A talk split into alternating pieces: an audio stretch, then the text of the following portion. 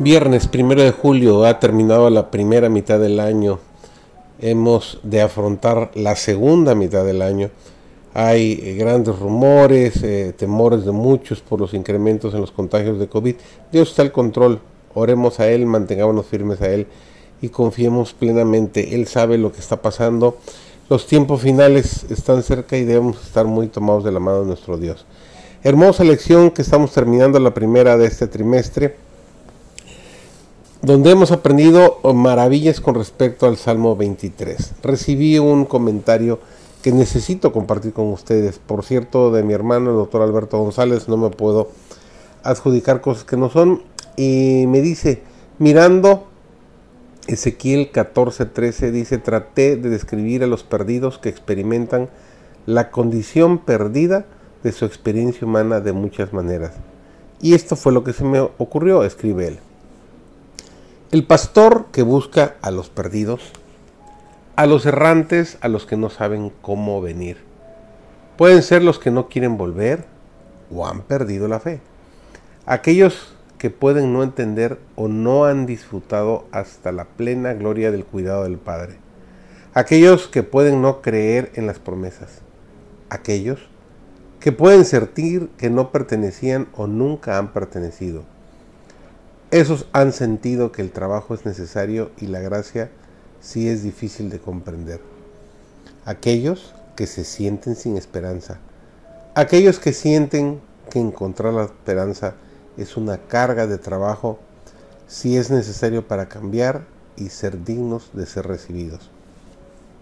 Aquellos que pueden sentir que no han hecho mucho para que Dios se preocupe por ellos o que nunca se ha preocupado aquellos que nunca han conocido verdaderamente al Padre, aquellos a los que les resulta difícil creer en el perdón por gracia, aquellos que pueden amar al pecado y necesitan un cambio milagroso de corazón para entender lo más rico del conocimiento de Jesús.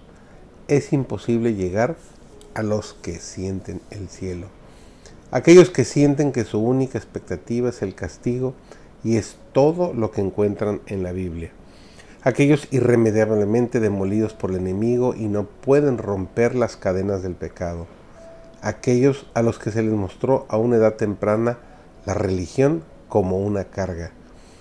Aquellos traicionados por otros o que han traicionado a otros.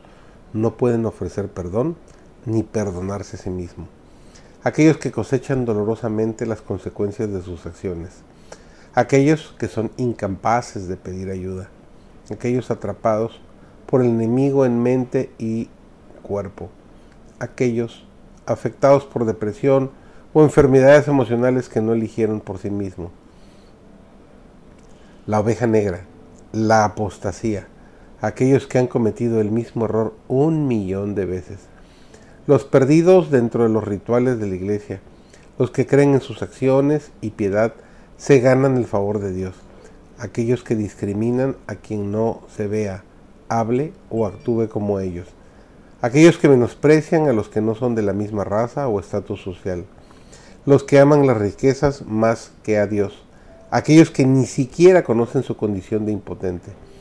Aquellos que por ignorancia no saben nada mejor. Aquellos desnutridos o hambrientos de la palabra de Dios. Los que se están muriendo los que cuestionan a Dios y preguntan por qué. Aquellos que han perdido seres queridos o cosas que son insustituibles y no entienden por qué. Aquellos que piensan que Dios es responsable de todas sus desgracias. Aquellos que de su boca fluyen tanto la blasfemia como la alabanza. Aquellos atrapados por las cadenas de la lujuria, la disipación y el vicio. Aquellos que se rebelan voluntariamente y pecan con malicia y premeditación aquellos que piensan que han ido demasiado lejos, reciben perdón y tienen esperanza. Aquellos que son conscientes de sus errores y pecados, olvidados, sienten que no pueden tener, que no pueden ser perdonados. Aquellos que creen que merecen el castigo que reciben y a Dios ya no le importa. Aquellos castigados por las acciones de otros o heridos por su desdén aquellos que han maldecido a Dios y pueden sentirse más allá de su gracia, aquellos que son conscientes de que su comportamiento contradice su profesión de fe y les resulta imposible cambiar. Aquellos que sienten que, sin importar lo que hagan, nunca alcanzan el estándar de Dios, ni alcanzan sus propias expectativas para sí mismos. Aquellos que se benefician de ganancias deshonestas. Aquellos que no devuelven la parte de lo que es de Dios creen que es suyo.